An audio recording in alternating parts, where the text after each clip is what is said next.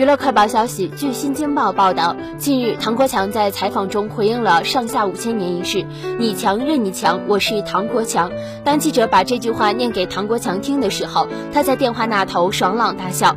这几年，唐国强无疑成为年轻一代心中非同寻常的爱豆，他饰演过的角色。涵盖了中国上下五千年历史，将这些角色排下来就是一部中国历史。元始天尊、雍正、康熙、诸葛亮，面对这份无法超越的演员履历，唐国强笑着说：“这个局面自己都没有想到。”观众总结的，我也看到过，我演的时候确实没有想到。这些都处于无意识当中塑造的，只是被别人给串起来了。其实有的戏也就是弄个胡子，弄了个脸，是大家抬爱在逗闷子。